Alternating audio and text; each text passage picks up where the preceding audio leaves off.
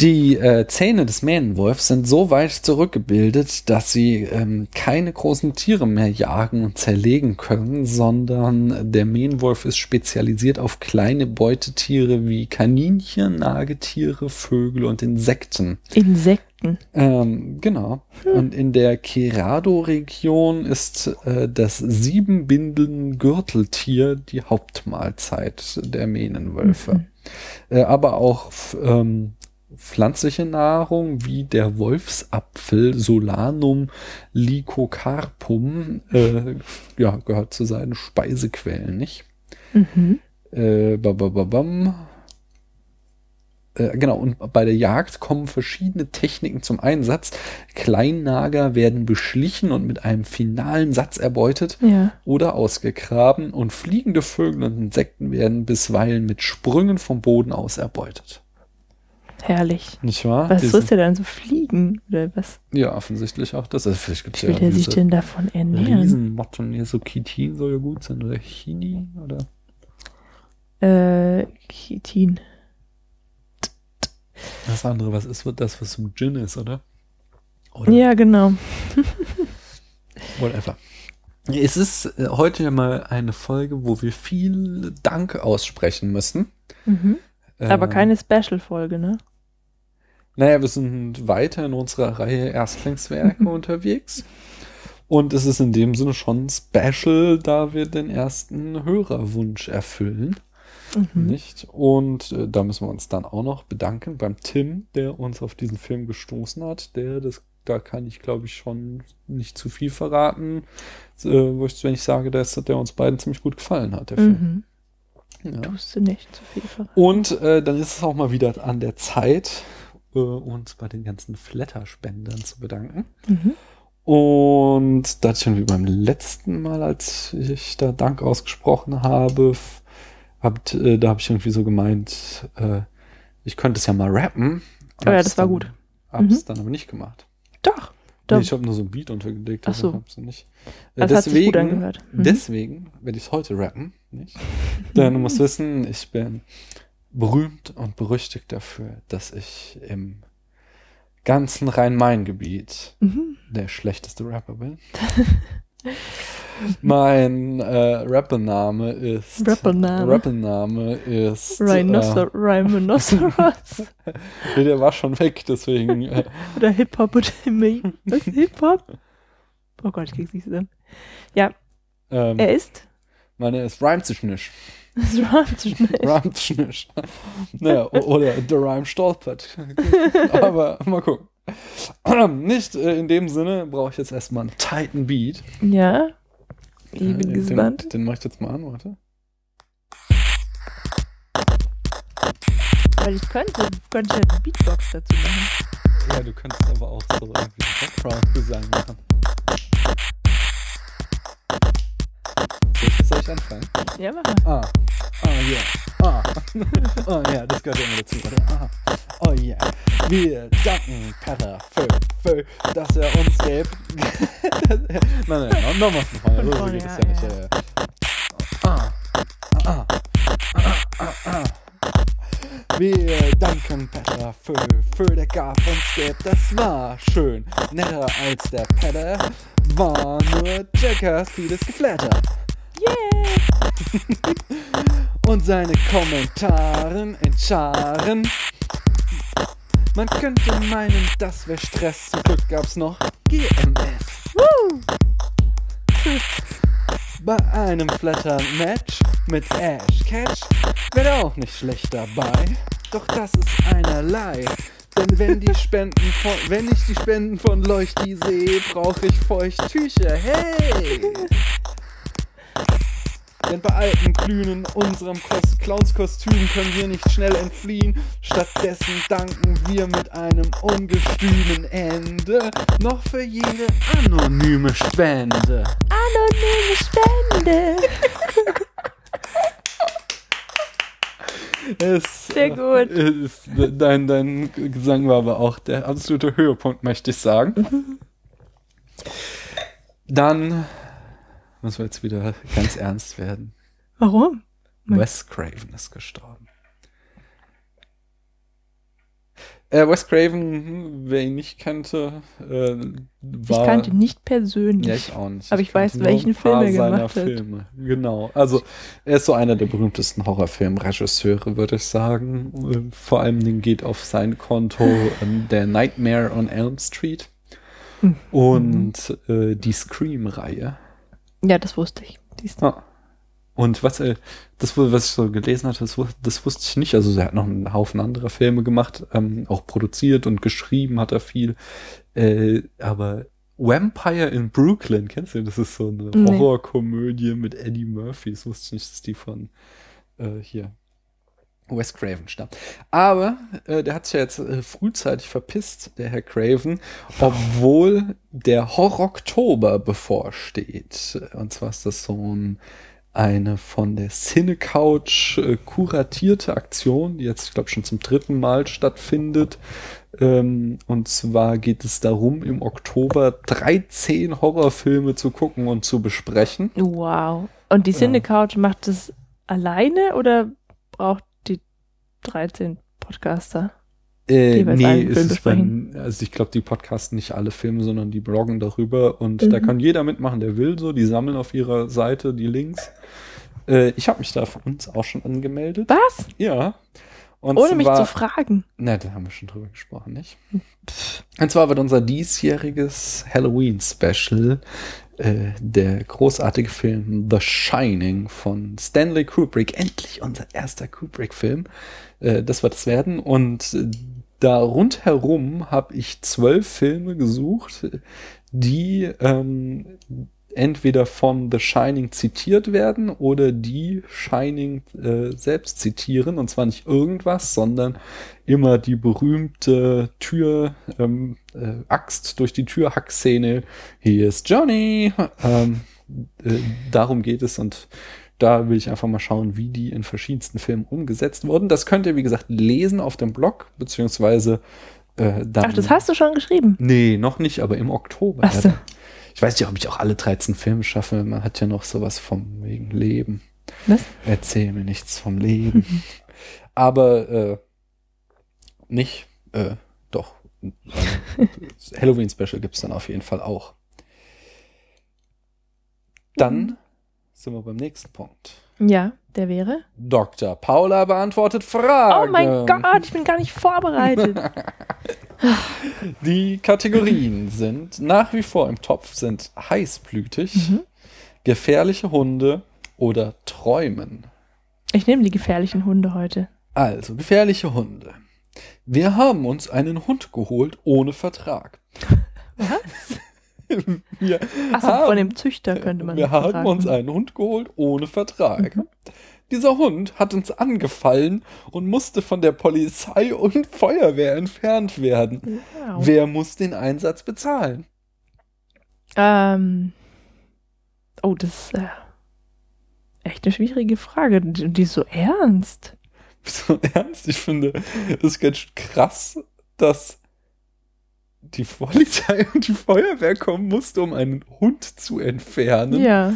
Und ich finde auch die Frage, also, ich meine, die Frage ist total Panne, so, denn was war denn das für ein Hund? Und natürlich muss der Halter, also müssen die selbst das besorgen, äh, und nicht irgendwie, ich meine, wo sie sich den Hund besorgt haben, wahrscheinlich haben sie den irgendwie abrichten lassen und sind dann nicht zurechtgekommen. Das sind irgendwelche Volltrottel, oder? Aber ich ja, meine, keine ja Ahnung. hier- das kann ja sein, dass sie den irgendwo von einem Züchter geholt haben Mhm. und der hat ähm, seine Pflicht vernachlässigt und keine Verhaltensauffälligkeiten beim Hund festgestellt oder bemerkt, Mhm. weil er vielleicht gar nicht danach gesucht hat oder Ah. er hat sie nicht gemeldet. Mhm. Weil so ein gefährlicher Hund, das ist ja einer, der schon ne, von Grund auf aggressiv ist.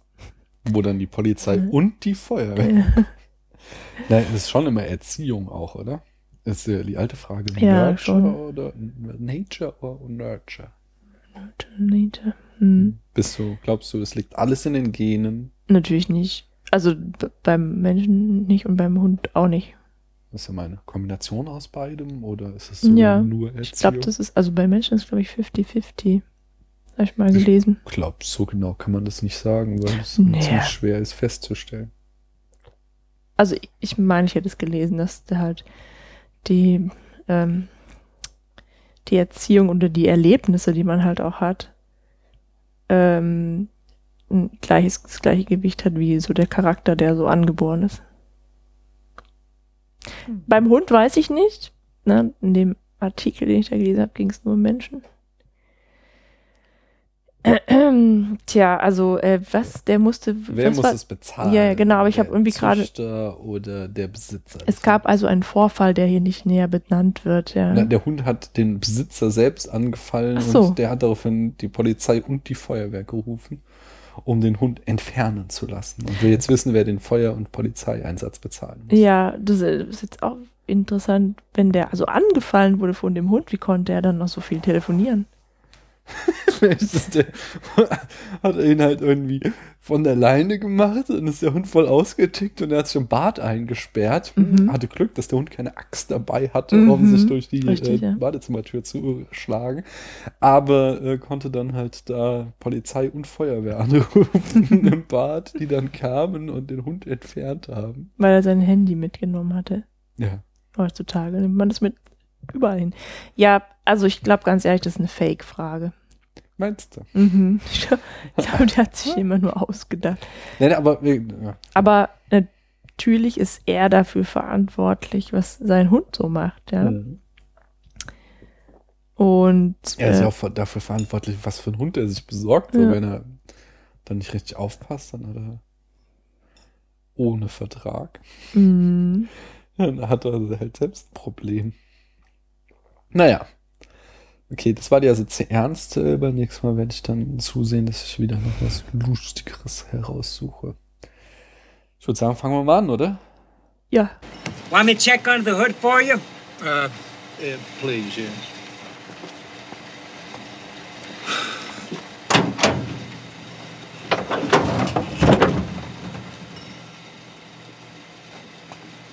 Looks like you could use a new radiator hose. Yeah, where have I heard that before? I'll get one later, thanks. You're the boss. Not in my house, I'm not.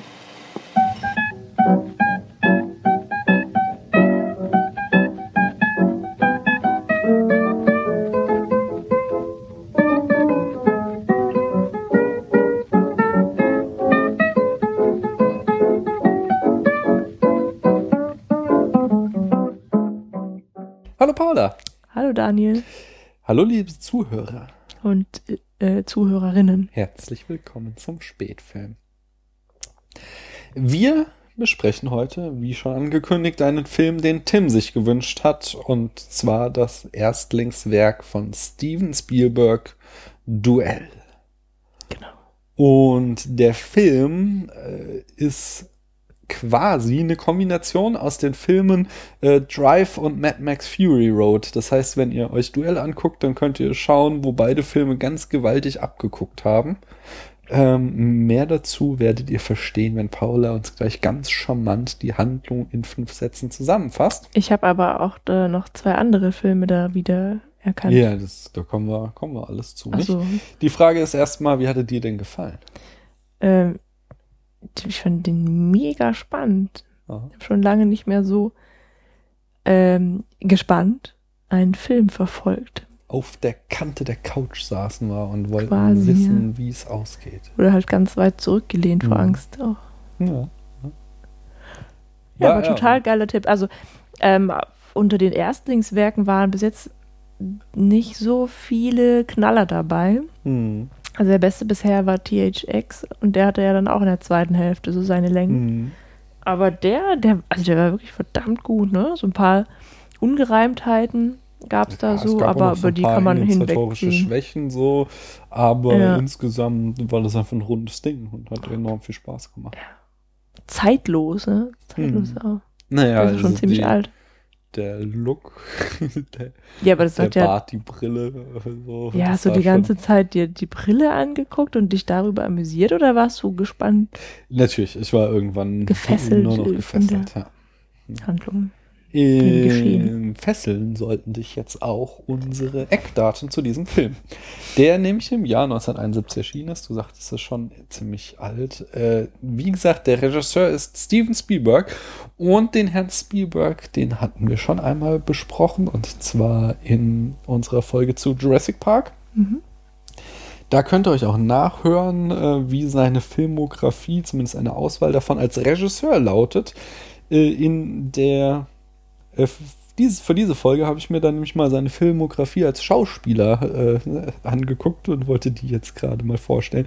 Das erste Mal tritt er selbst in seinem eigenen Kurzfilm im Alter von 13 Jahren mit dem Namen The Last Gun auf. Ja, der hat wohl, äh, also das ist, glaube ich, so ein Home-Videoproduktion, hat so als Kind schon angefangen, irgendwie immer Videos zu drehen Mhm. halt so kleine äh, so Handkamera-Filmchen, nicht? Äh, 1972 ist er dann im Haus des Bösen zu sehen und zwar als Partygast. Äh, ähm, es, das war ein Fernsehfilm, den, wo, bei dem er selbst Regie führte.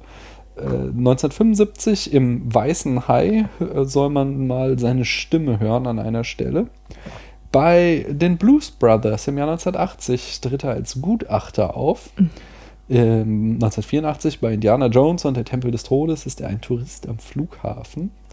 Äh, 84 ebenfalls bei den Gremlins, aha, da sind sie wieder, äh, ist er der Mann im Rollstuhl. 1991 äh, spricht er bei den Tiny Toon Adventures in einer Folge Roger Rabbit. 1995, äh, genau, da ist es ein Film Your Studio and You. Das war so eine Parodie eines Werbefilms, ähm, die Universal mal gemacht hat. Äh, so, so, weißt du, wo.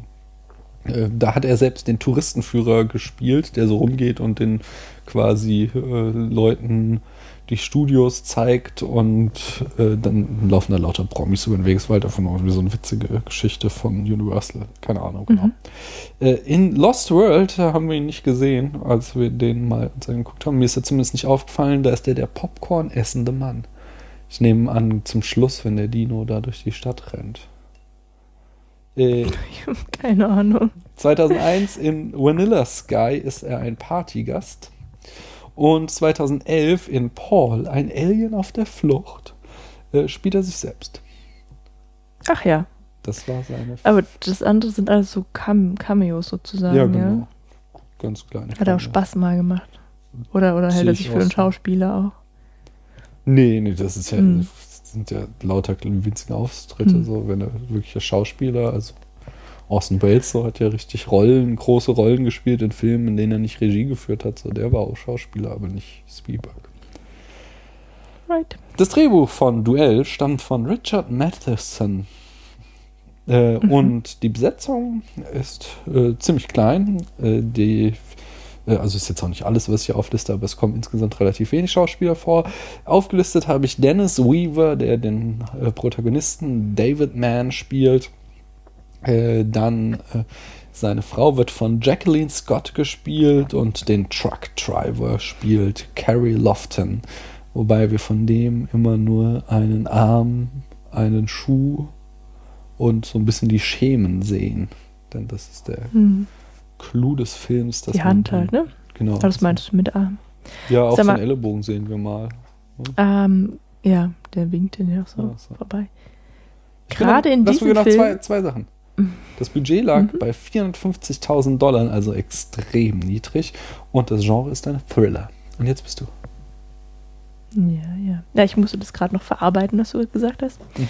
Ähm, gerade in diesem Film ist doch dann aber dem Drehbuchschreiber dann ähm, auch sehr viel Kredit zu zollen, zu zollen oder nicht? Auf jeden Fall, da komme ich auch gleich. Weil der hat doch, also gerade da muss der doch die größte Arbeit gemacht haben.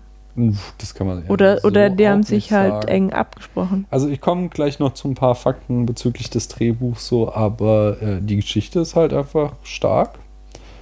Aber es ähm, ist ja auch ein sehr minimalistischer Plot und den musst du halt auch so filmen, dass es nicht langweilig wird. Erzähl uns doch mal die Handlung in fünf Sätzen und das kriegst du doch bestimmt hin bei diesem Film. Mhm. Ähm, so, dass unsere Zuhörerinnen und Zuhörer auch wissen, wovon wir da eigentlich reden, warum wir da so um den heißen Brei herumreden. Genau. Das, ähm, unser Protagonist fährt, glaube ich, nach Hause. Also der Mhm. muss irgendwie dringend zu einem bestimmten Ziel fahren. Ja, er soll abends zu Hause sein, hat sich ja mit Mhm. seiner Frau da am Telefon gestritten. Genau. Und ähm, also der fährt allein im Auto und fährt halt über echt lange Zeit hinweg über einsame Landstraßen. Und irgendwann taucht wie so ein, so ein Truck auf, so ein Tanker. Mhm. Äh, Flammable Material ja, genau. transportiert er laut der Aufschrift. der sich ähm, unprovoziert eigentlich dann so ein Rennen mit unserem Protagonisten liefert Mhm. und äh, mehrere Mordversuche unternimmt. Mhm. Ja, es fängt an mit so einem Rennen Mhm. und irgendwann wird dann halt äh, hier Mr. Man nur noch von dem Truck gejagt, der es offensichtlich auf ihn abgesehen hat. So. Genau. Und wie endet's? Wir spoilern hier. Stimmt es für mir. Äh, es endet, endet gut für Herrn Mann. Also er schafft dann tatsächlich diesen sehr schnellen und natürlich auch PS-starken Truck ähm, einen Abhang runterrasen zu lassen. Durch einen Trick. Genau. Kommen wir zur Produktion, oder? Okay. Das Drehbuch stammte von Richard Matheson, wie ich schon gesagt habe. Und zwar erschien es erstmals als äh, Kurzgeschichte im Playboy. Und äh, Matheson sagte dazu, dass er die. Äh, Also als Geschichte ist es doch komplett öde. ja, nee, warte mal. Also, also jedenfalls sagte Mr. Matheson, dass äh, das auf einer wahren Begebenheit basiere, soweit, dass er irgendwie mal unter, auf dem Weg nach Hause von einem Golfspiel mit dem Schriftsteller Jerry Soule war, als er ähm, von einem Truck gejagt wurde, den er da, was weiß ich, wo sie wahrscheinlich so ein Macho-Spielchen hatten, wieder am Anfang des Films Mhm. und dann der Truck sauer wurde. Und das inspirierte ihn dann zu der Geschichte. Ähm, äh, das, das, die Geschichte hat dann Spielbergs damalige Sekretärin Nona Tyson entdeckt. Und zwar, äh, als sie den Playboy las. Hm. Und ähm, sie, sie kam dann halt irgendwie in Spielbergs Büro und legte ihm den Playboy auf den Tisch und sagte so, sie hätte hier genau das richtige Skript für ihn und woraufhin er erstmal anfing zu lachen. Und äh, sie nur, don't look at the girls, read this short story, meinte. Und äh, ja, Spielberg war Feuer und Flamme. Der war zu dem Zeitpunkt, hatte der schon so ein paar Fernsehproduktionen gemacht, war aber eine kleine Nummer, so, also hatte. Immerhin hatte er eine Sekretärin. Ja, ja, ja. Mhm. War aber irgendwie äh, da, halt, war so halt so ein, so ein festangestellter ähm, Regisseur bei Universal, meine ich, war es. Und hat halt so einzelne Folgen von Serien gedreht und äh, teilweise ganze, aber auch teilweise nur Teile von Fernsehfilmen. Und äh, diese Frau Tyson, die hat auch den kompletten Deal quasi für Spielberg eingefädelt. Und zwar hatte die erkannt, dass diese Story einfach perfekt für seinen Stil ist. Und hat, ähm, die, also Spielberg stand nämlich in dem Ruf, so ein junger Schauspieler zu sein, der sich nicht für Schauspieler äh, junger Regisseur zu sein, der sich nicht für Schauspieler interessiert, sondern den nur irgendwie fancy Kameraeinstellungen und Kamerafahrten interessieren. Und Ehrlich. da, da äh, meinte seine äh, Sekretärin halt dann, das ist ja genau das Richtige für ihn. Und äh, recherchierte dann, wer die Rechte an dem Drehbuch hat. Das war der äh, Produzent George Eckstein, glücklicherweise sogar bei ihnen im Haus. Aber wieso Drehbuch? Ja, äh, Das muss doch der. ja, die Geschichte war offensichtlich, hatte der das auch schon als Drehbuch äh, an Universal verkauft, Herr Matheson, so. Und an den Playboy. Ja, ist Als Play, ich glaube, ich glaube im Playboy, ich, ich lese den ja nicht. Ähm, ich habe ehrlich gesagt tatsächlich noch nie einen Playboy gelesen, aber ich glaube, das ist so wie auch zum Beispiel in der New York Times, dass da halt teilweise so Auszüge oder Fortsetzungen von Romanen erscheinen, Mhm. so weißt du. Dann weil diese Geschichte da auch erschien. Ich glaube, das ist jetzt gar nicht so ungewöhnlich, dass da halt ähm, wirklich ernst gemeinte Literatur drin ist. So. Nee, das meine Und ich ja gar nicht, aber es entsprechend- ist doch was anderes als ein Drehbuch. Das stimmt, aber entsprechend hatte die Geschichte offensichtlich schon Aufmerksamkeit erregt, so dass sie schon äh, halt andere auf die Idee kamen, man könnte die ja verfilmen und haben da schon gleich die Rechte gekauft und Mhm. Mr. Madison hat auch entsprechend ein Drehbuch schon geschrieben gehabt. Und die Rechte hielt eben ähm, der Produzent George Eckstein, der eben auch bei Universal war und äh, hier die Sekretärin, wie sagte ich, heißt sie? Nona Tyson hat dann noch Spielberg irgendwie in den Hintern getreten, dass er da gefaked vorsprechen soll, dass er der Regisseur ist, ähm, dessen, äh, ja, der das durchziehen will. Genau, und äh, dann ging Spielberg zu Eckstein und der war zunächst halt eher skeptisch. Er wollte lieber einen alten Hasen dafür und nicht irgendwie so einen Jungspund. Äh, hatte halt irgendwie so, ich ja, keine Ahnung, der hatte schon, also, ach, ich weiß es nicht mehr, ist egal. Ähm, jedenfalls hat Spielberg ihn äh, nach eigenen Aussagen letztlich mit der Aussage äh, rumgekriegt, dass er den Film gerne als Stummfilm, äh, also das Drehbuch gerne als Stummfilm inszenieren würde. Und äh, das hat den ähm, Produzent sehr fasziniert. Das hat es natürlich nicht zugelassen, auch gleichzeitig, weil es halt ein, eine Fernsehproduktion, da geht man keine Risiken ein, aber sie haben zumindest das Drehbuch so umgeschrieben, dass die äh, Dialogzeilen auf ein Minimum gekürzt wurden. Also im Originaldrehbuch gab es wohl noch mehr Dialog, äh, aber sie haben es halt so runtergeschraubt, dass es halt wirklich oft ist, dass man viele Minuten lang überhaupt nichts gesprochen wird, so in dem Film, sondern nur die Bilder äh, sprechen. Und ähm, Spielberg bekam für den Dreh übrigens eine Gage von äh, 5000 Dollar. Weißt du, ob das ein Künstlername ist? Was Spielberg? Mhm. Nee, ist kein Künstlername, der hat jüdische Vorfahren. Na, ich meine nur so Steven Spielberg ist halt so, so eingängig. Nee, nee. Also, also er, ist, er ist selbst auch Jude, aber äh, ich glaube, also ich, der hat auch aus sich voll viel mit dem Holocaust äh, engagiert, hat auch diese Shoah Foundation gegründet, die halt Interviews mit Holocaust-Überlebenden geführt haben und so. Ähm, äh, also entsprechend ist es halt einfach ein jüdischer Familienname, Spielberg. Ähm, dem Herrn Spielberg war nämlich auch ganz wichtig, dass das Auto rot ist. Ihm war egal, was es für ein Auto ist, aber er wollte unbedingt ein rotes Auto haben für den Herrn Mann. Mhm. Und zwar aus einem rein technischen Grund. Das Auto sollte sich möglichst gut von äh, den Wüstenstraßen abheben, rein visuell, dass man es immer gut sehen kann. Deswegen wollte er keine Farbe haben, die man nicht so gut erkennen könnte.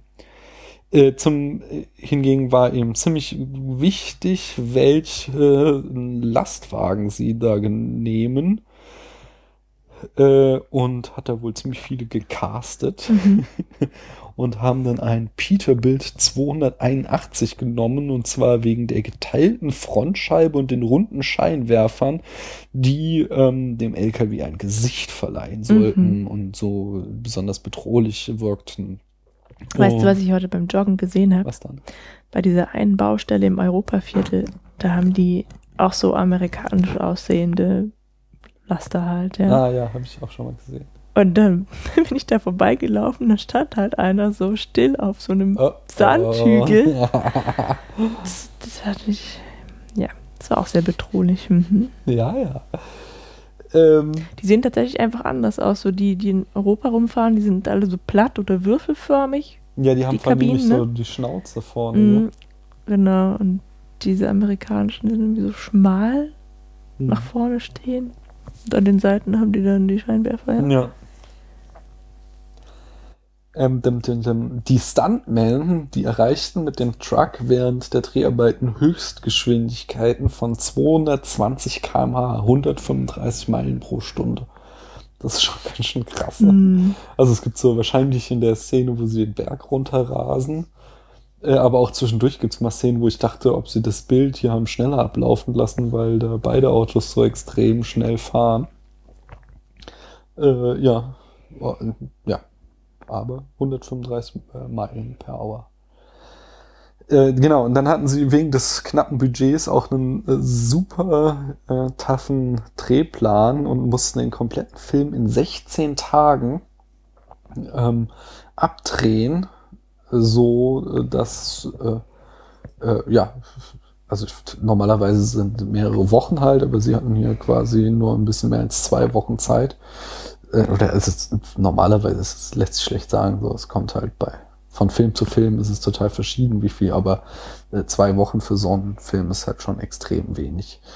Und die, äh, da sind ihnen dadurch auch ein paar Fehler unterlaufen. So sieht man einmal, es ist mir nicht aufgefallen, Spielberg kurz im Rückspiegel des Autos, da sitzt er nämlich auf der Mhm. Rückbank und gibt Regieanweisungen und man kann ihn einmal da im Rückspiegel sehen, habe ich nicht gemerkt, aber du hast ja äh, ihn oder den Kameramann in der Telefonzelle sich spiegeln sehen. Es war jemand im Hawaii-Hemd.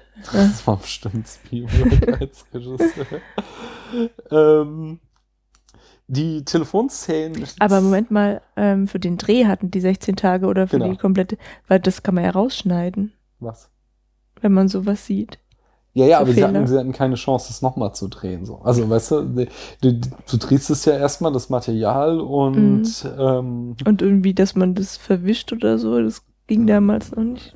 das, das machst du, glaubst Also, das ist. Nee, nee, das ging damals noch nicht. Und also das könnte man, sorry, dass ich unterbreche, aber man könnte ja theoretisch die Filmspule einfach anmalen. Das hat man ja früher auch gemacht, dass man Schwarz-Weiß-Fotos angemalt hatte. Ja, aber so. das sähe komisch aus, oder? Wenn der Schauspieler, wenn der Rückspiegel jetzt angemalt ist, so. ich habe mir Bei halt der, Szene, bei der Szene haben sie ja vielleicht auch einfach drauf geschissen und gesagt, das fällt keinem auf so. Mhm. Und die Szene mit dem, äh, mit der Telefonzelle, so, äh, das war, glaube ich, äh, eine Szene, wo sie auch nur einen Take hatten, einfach aus, wo sie auch aus äh, Budgetmangel jetzt nicht, also der äh, äh, Mr. Man steht in der Telefonzelle, um die Polizei zu rufen und der Truck rast auf die Telefonzelle zu und malmt sie platt so. Also Und, ich, ja, das war ganz gut. Und äh, da konnten sie halt nicht irgendwie beliebig viele Telefonzellen zermatschen, weil sie einfach nicht das Geld für hatten. Und deswegen haben sie halt da die Aufnahme genommen, auch wenn sich Steven Spielberg in, den, in der Telefonzelle spiegelt. also ich hätte das halt eher für Anfängerfehler gehalten, für ein bisschen Dilettantismus, weil wenn du halt das retuschierst und wenn das halt auch nur ganz dilettantisch gemacht ist, wird es trotzdem noch weniger peinlich sein, weil ähm, ja immer, immer so ein bisschen die Illusion zerstört. Hm, Also das weiß ich jetzt nicht. Also gerade bei der Telefonzelle kannst du doch sowas drüber pinseln, was dann halt aussieht äh, wie Dreck.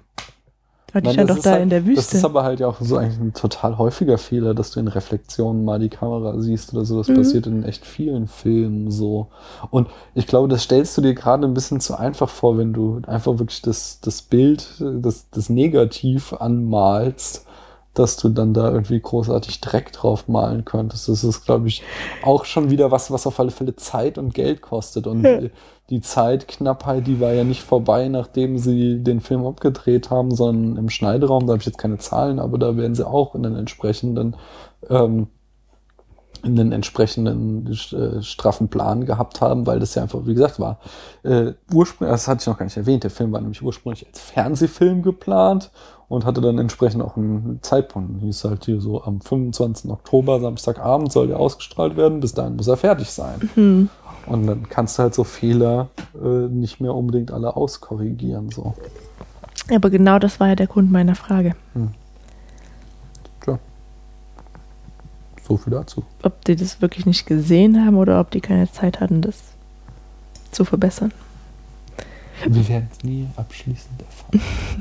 Ja doch, hast du gerade hast du ja die Antwort gegeben. Ja, das ist jetzt Spekulation. Ich Ach so. nur, also dass, dass halt Fehler entstanden sind, die im Zusammenhang halt mit der knappen Zeit. Aber ob sie es Mhm. jetzt nicht gesehen haben oder ob sie es nicht mehr ausbessern konnten, das weiß ich nicht. Anyway, Dennis Weaver spielt die Telefonzellen-Szene selbst. Ich habe so ein Interview gelesen, wo er sagte, äh, äh, erst als er in der Telefon, also er meinte noch so zu Spielberg, oh ja, das kann ich selbst machen, brauche ich keinen Stuntman, so. Und erst als er in der Telefonzelle steht, wurde ihm bewusst, dass er ja äh, den Truck gar nicht sieht, weil der von hinten auf ihn zufährt. und er quasi nur auf ein Zeichen aus dieser Zelle springen muss und es wird ziemlich nervös geworden und hat sich gesagt, was machst du hier eigentlich für einen Scheiß? So. Hat aber alles geklappt, so. Ähm, genau so wegen des Budgetmangels hatten sie auch nur einen einzigen Truck zur Verfügung, um den Film zu drehen. Und den, äh, und zwar äh, fällt dieser Truck dann am Ende einen Abhang hinunter und das Problem war jetzt, sie konnten sich nur leisten, diese Szene ein einziges Mal zu drehen, genau am Ende ihrer Dreharbeiten.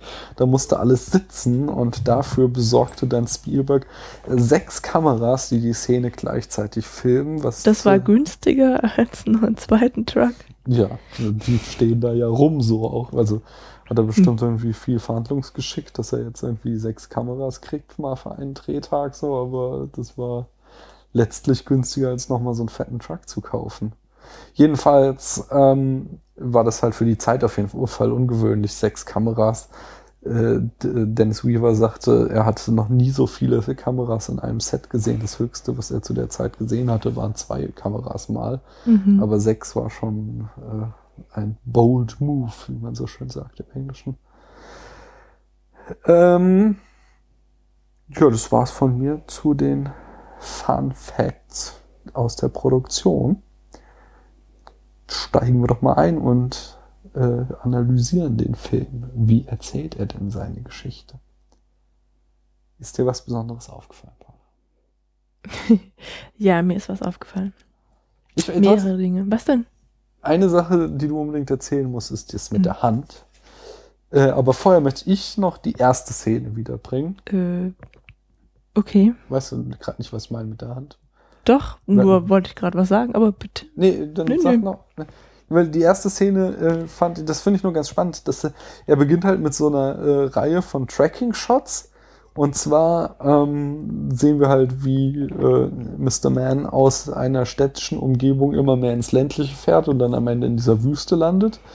Und, und dass er vor allem ewig lang unterwegs ist. Genau. Hm. Und aber das Spannende daran ist, dass äh, das aus der Sicht des Autos gefilmt ist quasi. Und zwar nicht äh, aus der Sicht des Fahrers, dass wir nochmal irgendwie so ein, äh, wie man das konventionell macht, irgendwie einen Rahmen von der Windschutzscheibe oder einen Rückspiegel oder irgendwie eine Motorhaube sehen, ne? sondern die Kamera ist quasi auf Höhe der äh, Stoßstange so und so sehen wir dann, wie das Auto selbst aus der Stadt rausfährt. So. Und das macht das Auto ja quasi nochmal zu einem eigenen Protagonisten was halt auch äh, im Laufe des Films ähm, ja, hat das Auto einfach auch eine vitale Rolle. So der Zustand des Autos und so ist immer ziemlich wichtig und ähm, also es ist halt nicht nur ein äh, Einmannstück über viele, äh, über weite Strecken, sondern es sind eigentlich immer drei Protagonisten. ähm, der hier, äh, wer ist der David? Ich sag mal Mr. Man. Ähm, David Man, genau, sein Auto und der Truck sind eigentlich immer die drei, die gerade um die es gerade geht, wo es halt verschiedene Hindernisse gibt im Zusammenhang mit denen. Das wollte ich nur gesagt haben. Jetzt bitte. Wäre es ja vier, weil der Truckfahrer ist ja auch noch da. Ja, aber den sehen wir ja nicht, das ist ja der Clou. Hm. der, der ist zwar da, aber wir sehen ihn halt nie, er bleibt halt verborgen. Okay. Hm. Ja, wobei mir das gar nicht, also dass, ähm, dass man das, die ersten Szenen oder die, den Anfang nicht aus der Sicht des Fahrers so sieht, mhm. hat mich auch so ein bisschen verwirrt. Also ich habe etwas länger gebraucht, bis ich das kapiert habe, was da eigentlich gerade gezeigt wird, mhm. dass jemand eben ähm, irgendwo hinfährt. Mhm. So, ich habe zeitweise auch gedacht, irgendwie ein Auto, das wir von hinten, hinten gesehen haben, sei das Auto, in dem die Leute sitzen, um die es geht. Aber es ist wahrscheinlich einfach ein Auto, das er längere Zeit verfolgt hat. Mhm. Ja, also ähm, ich weiß nicht, ob du jetzt gerade im, ähm, hier in dem aktuellen Gespräch schon den Begriff genannt hast oder nur in unseren Privatgesprächen. Ähm, da hattest du es mal als Verfolgungsjagd bezeichnet. Mhm. Also, dass der ganze Film eine Verfolgungsjagd ist. Und das mhm. finde ich so ein bisschen, also würde ich nicht so benennen, ja. Weil eine Verfolgungsjagd in einem anderen Filmen für mich eigentlich immer so, also ist immer so ziemlich langweilig, ja. Das ist immer sowas, wo ich abschalte, weil Echt? Auch Ja. so bei, beim zweiten Matrix-Film zum Beispiel? Die ist doch total geil, die Verfolgungsjagd da. ne, die ist besonders Oder lang, ja, aber das ist Point immer so, Break. da geht's, also entweder sind es zwei Autos oder ein Auto und ein Motorrad oder was auch immer, ja. Ähm, die fahren halt hintereinander her und dann lehnen sich da immer Leute raus, die aufeinander schießen Mhm. und es macht viel Krach und Bumm und es gibt schnelle Schnitte und Mhm. heiße Musik und so. Und das finde ich halt so uninteressant, dass ich eigentlich immer abschalte und erst wieder wirklich weiter gucke, wenn es vorbei ist. So. Ja. Hm. Und das war halt bei dem Film nicht so, sondern äh, bei dem Film ist es ja irgendwie mit Bedeutung aufgeladen, was also das ist ja nicht einfach nur, ich fahre dem anderen hinterher und versuche den einzuholen oder abzuknallen so, Mhm. sondern es, es hat ja irgendwie eine Geschichte. Aber im Grunde, äh, ich weiß nicht ganz, ob ich verstehe, was du meinst, weil es hat ja im nicht. Grunde sogar weniger Bedeutung, so als, äh, äh, ne, also, also im Mhm. Groben ist es ja schon eine Verfolgungsjagd. So Ja, ja. formal, nur halt äh, ist jetzt nicht, äh, also eine klassische Verfolgungsjagd wäre ja eingebettet in eine größere Handlung, in der beispielsweise dann die Guten die Bösen versuchen zu Mhm. schnappen und sie Genau. springen in Autos und jagen hintereinander her.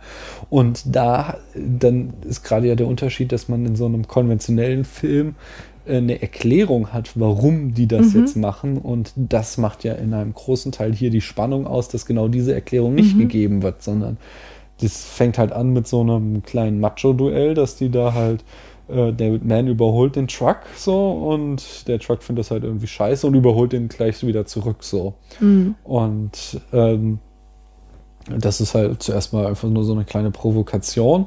Damit geht's los und es steigert sich dann halt immer mehr, aber es bleibt halt vollkommen unklar, warum jetzt dieser Truckfahrer so manisch ist und so krass ist und den halt unbedingt umbringen will. So. Mhm. Und das macht ja einfach diesen Schrecken noch umso größer, äh, der damit verbunden ist. So in, in dem Sinne äh, ist, ist, würde ich sogar sagen, eher ein Mangel an Bedeutung, oder? Ja, ich weiß, was du sagen willst, ähm, aber ich glaube, dass man halt einfach nur nicht die Verfolgungsjagd in so einem normalen Actionfilm mit diesem hier gleichsetzen kann. Mhm. Ähm, und gerade hast du auch schon so ein bisschen zu viel gesagt, als du meintest, dass sich das immer hochsteigert. Ich hatte eher den Eindruck, oder mir wurde der Film so beigebracht, dass das, ähm, dass dieser Truckfahrer halt irgendwie ein Psychopath ist. Hm. Ja, weil es gab halt kein Spielchen, also jedenfalls nicht von Manfred, äh, von Manfred Mann, von David Mann aus. Aber von Der hat ihn einfach nur überholt, weil der äh, Truckfahrer halt langsamer gefahren ist. Ja, aber das ist ja schon so ein ganz, also das ist ja was, was auch täglich irgendwie auf der Genau. Straße passiert, so dass jemand mh, jemand überholt und der findet es dann irgendwie sich provoziert und Mhm. überholt zurück. So, das hatten wir waren jetzt irgendwie im Urlaub, wir sind im Auto gefahren, so Szenen habe ich auch ständig überlebt, Ja, über, äh, auch sicher. erlebt. So. Sicher, aber hier war es eben nicht so, sondern dass, ähm, dass der LKW-Fahrer wieder den PKW-Fahrer überholt, erlebst du halt nicht. Hm. Ja, ja, das war in dem Fall halt schon irgendwie. äh, Das war von Anfang an schon. Also die erste Handlung war die Überholung von, äh, von dem Truck Mhm. durch David Mann. Das war noch normal und dann fing es halt schon an, als der Truck den wieder überholt hat. Hm. Aber da fängt da fängt's ja schon noch dann relativ langsam an. Da ist es ja noch nicht so, dass äh, der den sofort äh, quasi. Ähm, Doch, der bremst ihn dann schon aus. Ja, genau, der bremst den dann aus, so, aber äh, und dann, dann kommt irgendwann, dass er ihm so winken würde, als äh, würde er ihn vorbeilassen, so zum Überholen. Und dann, als er das gerade überholen will, kommt halt ein Auto entgegen, so. Mhm. Das halt ja schon ein Mordversuch ist quasi. Äh, und dann irgendwann gelingt es, David Mann zu überholen und dann äh, sitzt ihm der Truck die ganze Zeit auf der Stoßstange hinten Mhm. und jagt ihn quasi bis zur Raststätte. Aber am Ende wird es ja total extrem, wo er dann halt diese einfach ihm dann auflauert Mhm. und äh, wenn der Whitman anhält, dann der Truck auf ihn wartet und wieder wartet, so äh, bis er kommt und ihn dann wieder anfängt zu jagen und so. Also von daher steigert es sich ja schon immer mehr. Und das erste ist jetzt kein, keine Provokation, aber so einfach nur der Auslöser. Da ist es noch so, da könnte es noch eine al- normale Situation sein. Es Mhm. stellt sich nur dann schnell heraus, dass, wie du sagst, das äh, ein Psychopath zu sein scheint. Da gibt es ja noch ein weiteres Indiz, dass der Truck vorne an der Stoßstange lauter verschiedene Nummernschilder hat, was man so interpretieren könnte, als wären das so die Trophäen, die er schon gesammelt hat von Autos oder Autofahrern, die er schon umgebracht hat, so wie so ein Jäger Hirschköpfer an der Wand hat, Mhm. hatte er schon Nummernschilder sich vorne an seinen Truck genagelt. So. Hm.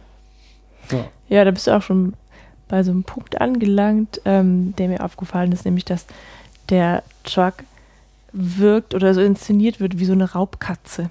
Ah. Ja, dass der halt ähm, die Katze, die jagt halt die Maus, zum Beispiel die Hauskatze jagt auch die Maus, wenn sie gar keinen Hunger hat, Mhm. ähm, und spielt halt so mit ihr. Und genau das Gleiche macht der dieser Truckfahrer halt mit dem, wie ich meine, vollkommen wahllos, also zufällig herausgepickten Opfer, Mhm. ja, dass er halt so Psychospielchen mit dem treibt Mhm. und auch nichts anderes im Sinn hat, als ihm Angst zu machen, denke ich. Mhm. Und schon, schon auch ihn umbringen möchte, aber hauptsächlich ähm, will ihn erstmal fertig machen, so. Warum auch immer.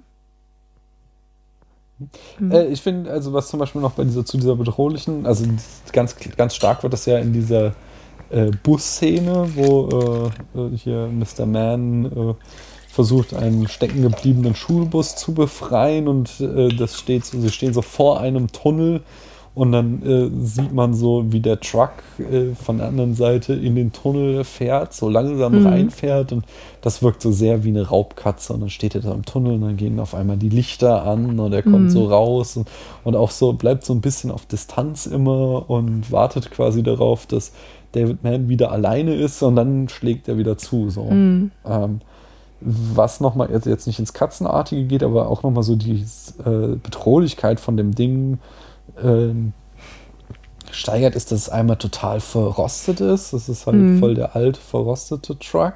Dann sagte ich schon, steht halt drauf äh, flammable, also Mhm. er ist entflammbar, er ist irgendwie leicht zu äh, erzürnen, könnte man es ja auch metaphorisch äh, ja, verstehen. Und was auch noch krass ist, er hat so ein, ein Auspuffrohr, das nach oben geht. Mhm. Und das ist halt auch nicht die ganze Zeit, aber immer wieder so voll am Rußen, dass da immer Mhm. so voll die schwarzen Schwaden rauskommen. Ja, aber der qualmt auf jeden Fall auch immer ganz Ja. heftig, ja. Was immer wieder so auch so unheilschwangere äh, Bilder erzeugt. Ähm, bam, bam, bam, bam, warte mal. Äh, Und das nächste, was auch noch äh, spitze ist, ist halt dann. Nee, oder nee, erst nochmal. Machen wir erst nochmal das eine, nämlich, äh, dass dieses Motiv von dem Truck, der äh, überhaupt kein Motiv zu haben scheint, Mhm. ist ja auch was, was bei Spielberg dann immer wieder auftaucht in seinen späteren Filmen. Also ähm, äh, der weiße Hai hast du es auf jeden Fall. Das ist auch diesen, einfach diesen Killerhai, der äh, ja auch- sehr viel Schlechtes für Haie angerichtet hat, dieser Mhm. Film. Äh, der halt auch einfach irgendwie Menschen tötet, ohne dass du da eine weitere Erklärung für kriegst. Ja, frisst er die nicht? Ja, ja, natürlich schon so. Dann hast du ja da die Erklärung, ist halt ein Raubtier. ja, Ja. aber es ist, es ist ähm, jetzt nicht, es ist keine komplexe Erklärung, sag ich mal. Also wenn du, jetzt mal ein Gegenbeispiel, was hat man jetzt hier schon für dramatische Filme? Ähm, was heißt Vampire, Nosferatu, dann steckt da irgendwie ein hochkomplexes System dr- hinter Konzept, warum ein Vampir tötet so und das hast du halt da nicht, sondern du hast halt einfach ein Raubtier ähm, und genauso hast du hier halt irgendwie einen Truck Mhm. Motivation. Ich sehe schon, dass es nicht genau das gleiche ist, aber es ist ähnlich zumindest. Whatever. Ähm, was ich noch sagen wollte, was auch noch die, ähm, die, die, ge, ja, die Gefahr durch den Truck steigert, ist einfach, äh, wie er gefilmt ist. Nämlich wir haben immer wieder ähm, Einstellungen, wo der Truck den Bildschirm dominiert Mhm. und äh, dem gegenüber halt äh, wir den ähm, David Mann als ganz klein und hilflos dargestellt bekommen. Er fährt auch so ein äh, ziemlich kleines Auto, was halt eher so ein, so ein Schuhschachtel ist, so ein Schuhkarton. Aber ein schönes den, Auto ist ja, es. aber den Kontrast nochmal steigert. Es ist jetzt Mhm. nicht irgendwie ein Pickup oder sowas, so, sondern es ist halt schon so ein, so ein, wie man so ein Auto zeichnet, so. Mhm, genau. Ähm, und da wolltest du doch mit, also da wollte ich jetzt von dir die Geschichte mit der Hand, weil da habe ich noch irgendwie mit technischen Problemen unsere Apple TVs gekämpft äh, und da ist dir schon eine sehr geil gefilmte Szene aufgefallen, Mhm. die wir irgendwie dreimal geguckt haben, weil der Stream immer wieder abgebrochen ist oder irgendwie mit dem Ton unsynchron war. Erzähl doch mal.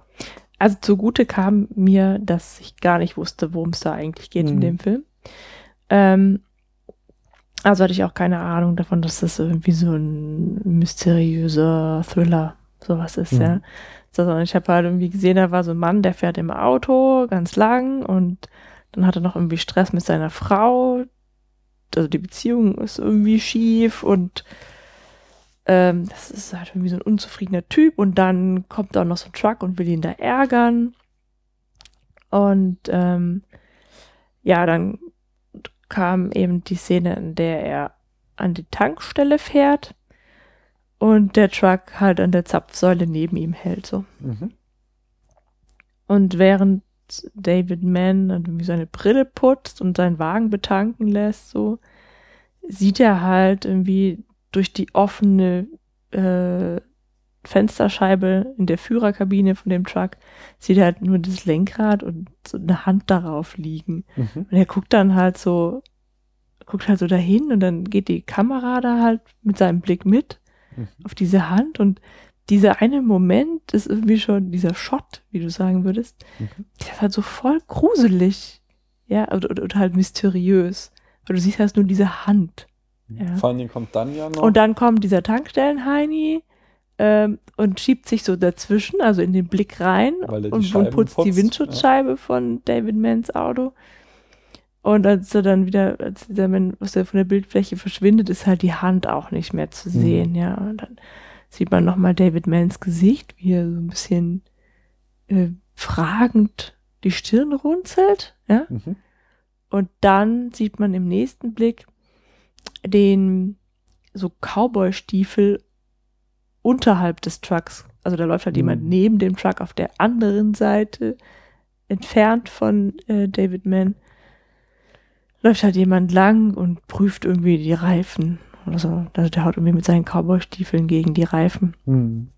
Und ähm, das ist auch die einzige Szene, in der wir wirklich mal, also in dies, also das ist quasi die menschlichste Szene des Trucks, weil wir da jemanden sehen, der da lang läuft. Mhm. Wir sehen nur die Stiefel, aber. Genau, aber das ist, da tut halt jemand was, auch Mhm. was relativ Normales, so, ja. Ähm, genau, und danach sehen wir halt nur noch irgendwie die Hand oder den winkenden Arm, so. Mhm. ist der Truck wieder entmenschlicht.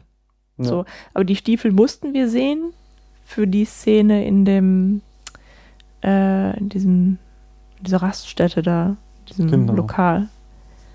Also es gibt so ein, in der Mitte des Films so eine Szene, wo dann halt äh, Mhm. David Mann sich in so ein äh, Café rettet, halt so, so, ein- so so ein Autobahnrast. Ja, Das ist ja auch noch am Anfang genau. eigentlich, ne? Mm, Ja, das ist ziemlich die Hälfte, meine ich sogar. Mhm. Äh, und er geht halt irgendwie auf Toilette und als er wieder rauskommt vorne in den Speiseraum, sieht er halt durchs Fenster, dass der Truck, der ihn eben gejagt hat, noch äh, vor der Tür jetzt steht. Das ist so der erste Schocker-Moment, ne? Genau. Das ist Und, so fast so wie bei Scream, wenn plötzlich der Typ in der Maske so, ja, genau, sonst gibt es hier eigentlich keine Jumpscares, so, Mhm. aber in dem. In ja, doch, Bild aber sowas kommt immer wieder, dass dann der fährt und dann plötzlich ist der Truck wieder zu sehen, Ach so. so, ja, okay. Also Ja. das schon. Mhm. Ja. Jedenfalls äh, sitzt er dann da in der in dem Café und äh, schaut sich halt genau die ganze Zeit die anderen Gäste an und versucht halt rauszufinden, wer von denen eigentlich der Typ ist, der ihn da die ganze Zeit so bedrängt. Mhm. Und äh, ein Indiz, was er halt hat, sind diese Cowboy-Stiefel. Das Problem ist nur, dass er da halt äh, von Cowboy-Stiefeln umgeben ist und es entsprechend gar nicht zuordnen kann, wer das jetzt ist. Ähm, aber ich würde gerne nochmal zurück auf den, den Shot, den du eben erzählt hast. Nämlich da Mhm. hat, äh, ich habe so einen schönen Artikel gefunden über äh, typische Kameratechniken, die Spielberg, äh, die den Spielberg-Stil ausmachen. Das Gesicht gibt's aber nicht in dem Film. Doch einmal, ähm, halt, also The Spielberg Face ist eine, worauf Paula jetzt gerade anpasst. Da werde ich das Video verlinken, gibt ein sehr cooles Video darüber.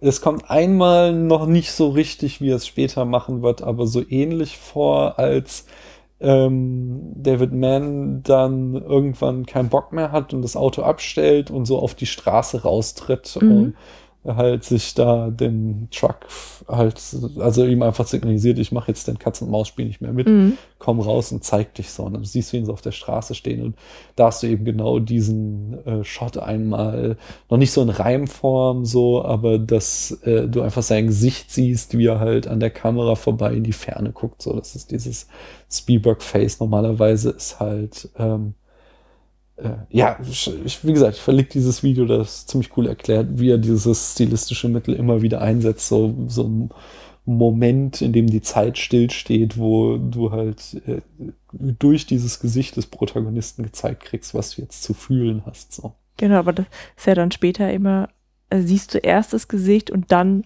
was der Mensch ja, da wenn, sieht. Wenn überhaupt, Ja. ist es nur in dieser einen Szene ein richtiges Mhm. Spielberg-Face, sonst ist es anders.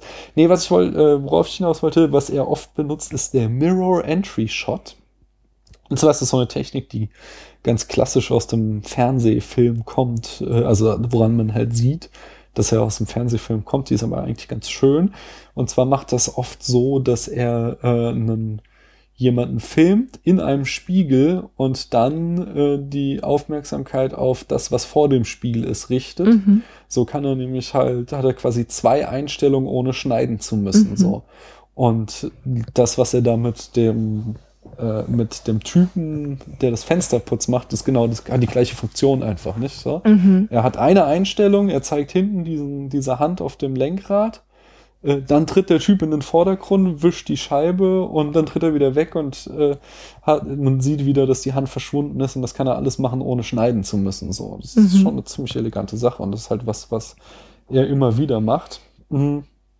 Was anderes, was er ähm, was er gerne macht, ist, wo ist es? Also erstmal genau, er benutzt gerne Weitwinkelobjektive, das macht er hier auch die ganze Zeit. Also dass du halt große Bilder hast, in, also we- wenig äh, Zoom, wenig die Leute dicht rangeholt, sondern Mhm. dass du halt, äh, die Protagonisten sind klein und du siehst viel um sie herum.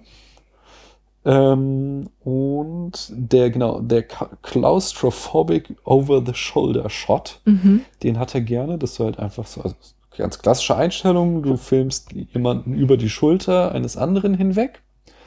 Ähm, aber bei dem Shot ist halt die, der Clou, dass die Schulter den Großteil des Bildes einnimmt. So. Ja. Und äh, genau das macht er nämlich auch mit dem Truck in der Szene, auf die ich eben wollte. Du siehst ihn halt, äh, Man auf der, äh, auf der Straße stehen und er filmt ihn dann über die ähm, Motorhaube und die Fahrerkabine hinweg, was dann quasi so die Schulter bildet. Die Und- Motorhaube und Fahrerkabine Motor von. von dem Truck. Mhm. So, der stellt die Gefahr dar und der nimmt den Großteil des Bildes ein und ganz klein steht hinten ähm, David Mann Mhm. äh, quasi äh, nochmal zu einfach die Machtverhältnisse darzustellen. So, das fand ich sehr schön. Und das, die dritte Technik, die er oft benutzt hat, war, was ihm halt einfach auch äh, bei dem Setting zugutekommt, dass er gerne äh, Rahmen benutzt. Das hat Mhm. auch einmal sehr schön mit diesem, ganz am Anfang, wo er dann mit seiner Frau in der Tankstelle, die auch ein Waschsalon ist, Ja, die- telefoniert und mhm. so eine Frau kommt rein und macht die Waschmaschine aus und du siehst halt durch den Deckel der Waschmaschine dieses Telefonat so. Mhm. Solche Rahmen hat er halt, kann er da halt auch immer wieder mit dem Rückspiegel und den Fenstern und so benutzen, äh, was einfach nochmal stärker den Fokus auf das setzt, was innerhalb dieses Mhm. Rahmens ist. Dafür benutzt er das gerne. Das war auch eine interessante Metapher, ne? Diese Frau, die da die Wäsche rausholt, während Mhm. er mit seiner mit seinem Zuhause telefoniert und dann geht er wieder raus in die freie Wildbahn. ja. Äh, da zu diesen Metaphern komme ich gleich unbedingt noch. Zwei Sachen noch, die ich jetzt, also die jetzt irgendwie nicht typisch Spielberg sind, die mir aber aufgefallen sind. Also der Film hat eine richtig gute Kameraarbeit. So, ich habe irgendwo auch gelesen, ähm, das ist, wenn man Stevens, man sieht ja einfach, was Spielberg für ein enormes Talent hat, weil das einfach Spielberg ohne sein ganzes teures Spielzeug ist. So, man hat ihm seine Special Effects und sein großes Budget weggenommen und du siehst halt einfach, was er drauf hat. Noch so. nicht gegeben. Oder noch nicht gegeben, genau. Und äh, sehr geil ist zum Beispiel ein Shot, den fand ich richtig toll. Ähm, du hast natürlich aufgrund ähm, des Drehbuchs immer wieder Szenen, wo die Kamera steht und du siehst ähm, die Autos sich über die Straße nähern so. Und einmal hat er das, dass die Kamera steht da und das Auto kommt halt auch wieder so irgendwie über so einen Hügel auf die Kamera zugefahren. Aber die Kamera ist halt offensichtlich auf einem anderen Auto montiert, nämlich in dem Moment, als das Kamera auf gleicher Höhe ist, fährt die Kamera mit dem Auto mit und aus dieser statischen Einstellung Mhm. wird dadurch so ein Tracking-Shot. Äh, den fand ich sehr, sehr schön, war einfach richtig coole Mhm. künstlerische Art. Und dann hat er ähm, ein interessantes Mittel, was er später, zumindest soweit ich es kenne, nicht mehr so verwendet, ist, dass er äh, in zwei zentralen Szenen, wo David Mann Entscheidungen trifft, benutzt er so vier Jump Cuts oder ich glaube es sind vier, dass er einfach ähm, irgendwann so äh, kurz vor dem Showdown, da hat er dann halt die Nase voll so, da beschließt er so, jetzt lässt er sich jetzt nicht mehr jagen, sondern jetzt geht er aufs Ganze. Und das geht halt, dass du so, so wie so einen dramatischen Zoom hast, nur das halt nicht gezoomt, sondern halt mit, mit Jump Cuts. Also er schneidet immer näher ran, das Gesicht kommt immer näher, aber in so Sprüngen. Und das gleiche hast du dann auch nochmal kurz vorm Schluss, äh, bevor er halt äh, sein Auto mit dem Auto auf den Truck zufährt und im letzten Moment rausspringt, so dass sein Auto und der Truck äh, äh, den Abhang runterstürzen. Ähm, als er diese Entscheidung fällt, hast du wieder diese Jump Cut Geschichte so. Und das habe ich, ich habe auch so eine Kurzreportage über Spielbergs Fernsehfilme gesehen und da habe ich das gesehen, dass er das zumindest in einem seiner Fernsehfilme auch schon mal verwendet hat. Also Mhm. Der junge Spielberg scheinte das zu mögen, dieses Stilmittel. Später kann ich mich nicht dran erinnern. Ich habe das gar nicht gesehen gestern. Ja. War aber da, Ja. definitiv. Was ich nicht so ganz verstehe, ist, dass wir, ich sag mal dreimal, also an zweimal kann ich mich erinnern, aber vielleicht war es noch einmal öfter, haben wir so einen Perspektivwechsel und sehen tatsächlich das Geschehen aus der Fahrerkabine des Trucks. Das kann ich mich jetzt wiederum nicht dran erinnern. Aber ich hatte dir das doch gesagt. Sorry. Die gesagt, guck mal, jetzt haben wir einen Perspektivwechsel. Hm. Also gerade am Ende, das weiß ich noch sehr genau. Ach so, genau, als er da den Abhang runterfährt. Genau, da, sehen, da hast du recht. Da Da, wie also irgendwann sehen wir Auto halt den, Flammen- den, der, äh, genau, genau. Du siehst halt den Truck verzweifelt lenken irgendwie, Mhm. also den, siehst halt auch die Arme und so. Und das, wenn es jetzt nur beim letzten Mal gewesen wäre, dann könnte ich mir das noch irgendwie erklären, aber es gab halt davor schon mindestens einmal Hm. diesen Wechsel und das habe ich irgendwie nicht verstanden. Weil der Witz an dem ganzen Film ist ja, dass wir nicht wissen, wer in diesem Mhm. Truck sitzt und warum Ja. der äh, David Mann halt irgendwie ans Leder will. Hm. Und dann sehen wir das ganze Geschehen plötzlich aus seiner Warte aus, ohne irgendwie mehr darüber zu erfahren. Hm.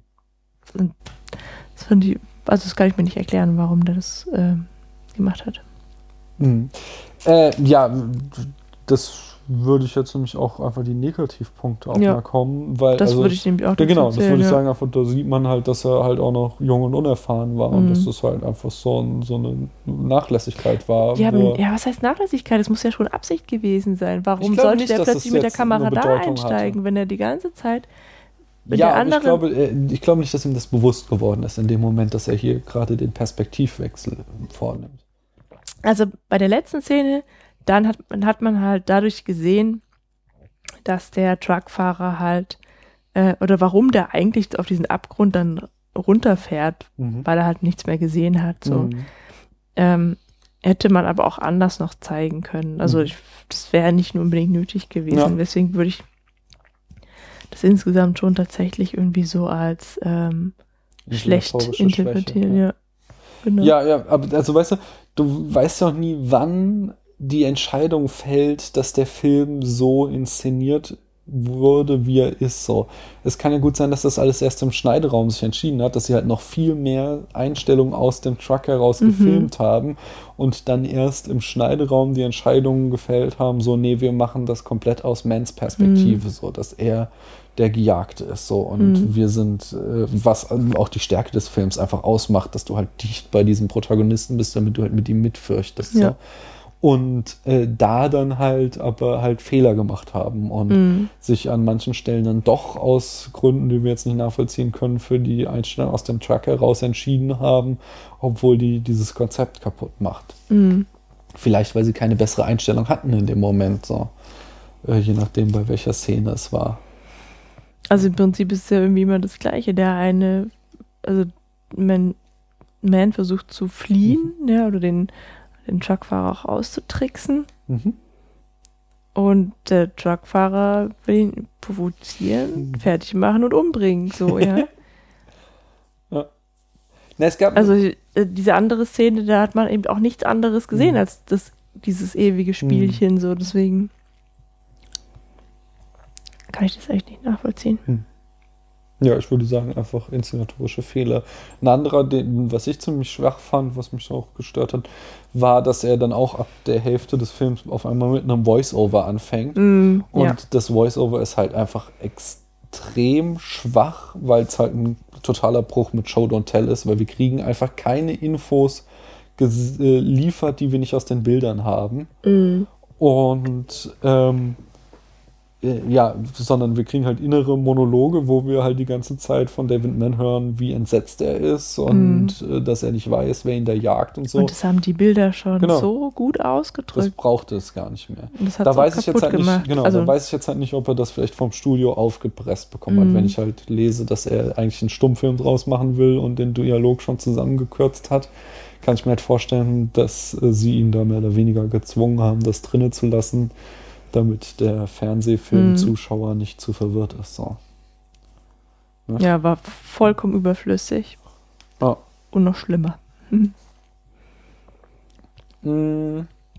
Oder genau das, also noch was, was halt auf der Handlungsebene mich gestört hat, war eine Szene, wo er sich dann, äh, wo es ihm dann kurzzeitig gelingt, den Truck abzuhängen, indem er äh, äh, sich auf so einem Autofriedhof versteckt, so Ach, daneben. neben dieser Bahnschiene, Mhm. genau. Und dann macht er erstmal Nickerchen. Mhm. Und das hielt ich jetzt für äußerst unrealistisch, wenn du die ganze Zeit von so einem LKW gejagt wirst und Angst um dein Leben hast und voll gepumpt bist mit Adrenalin und die ganze Zeit nur äh, wieder geschockt bist, weil immer Mhm. wenn du denkst, das war's jetzt, ist er doch wieder hinter der nächsten Ecke, dass du dann erstmal ein Nickerchen machst. So, Mhm. Das fand ich, ja, fand ich auch super schwach Ja. an der Stelle. Ja, es war halt auch die ganze Zeit so. Ähm, so und noch am Anfang, dann hätte man meinen können, jetzt also in, in der Geschichte selber, ja, dass das alles nur irgendwie so dumm junge Spiele sind, die schon so, auch so Spiele mit, also echt gefährliche Sachen, Mhm. dass, die der Truckfahrer gemacht hat. Aber dann gab es halt ähm, kurz vor diesem Nickerchen eben zwei Szenen, die deutlich gemacht haben, dass der wirklich vorhat, David Mann umzubringen Mhm. als er ihn nämlich da bei dem Vorbeifahr auf den vorbeifahrenden Zug schieben Mhm. möchte und noch viel extremer, als David Mann in der Telefonzelle steht Ja. und der Truck dann wirklich auf ihn zurauscht und ähm, auch die Frau, äh, die da als die da so die Tankstelle betreibt und die Telefonzelle, So dass er die eben auch nicht verschont, ja. Ja. So, und das sind halt auch noch Mängel an der Geschichte, wie ich finde. Ähm, klar, die ganze Situation entsteht halt nur dadurch, dass äh, der Truck und David Mann über leere, also durch die Wüste fahren, ja, über leere Landstraßen, wo es halt irgendwie, es gibt irgendwie keine Alternativen, ja. Also der fährt nicht Mhm. Autobahn und sagt dann, na gut, dann nehme ich eben den anderen Weg über die Landstraße oder so, sondern es gibt halt tatsächlich einfach nur diesen Weg. Mhm. Ähm, und es ist halt ziemlich einsam alles. So. Dann gibt es aber, oder ich hätte noch zwei weitere, also zwei Möglichkeiten genutzt, mich aus dieser ganzen Sache Mhm. rauszuziehen, ja. Also ein Grund, der das verhindert für David Mann war, dass er es halt irgendwie eilig hatte. Der hatte ja Stress mit seiner Frau und die hatte ihm am Telefon gesagt, er soll pünktlich sein. Aber irgendwann ist es ja dann halt auch egal, Ja. wenn es einem ans Leben geht, ja. So. Ähm, dann gab es mindestens eine Szene, an der der Truck irgendwo gewartet hat und David Mann das Auto auch angehalten hat und ich wusste, ob er jetzt weiterfährt und wann und wohin. Und wo dann eben noch ein drittes Auto kam. Mhm.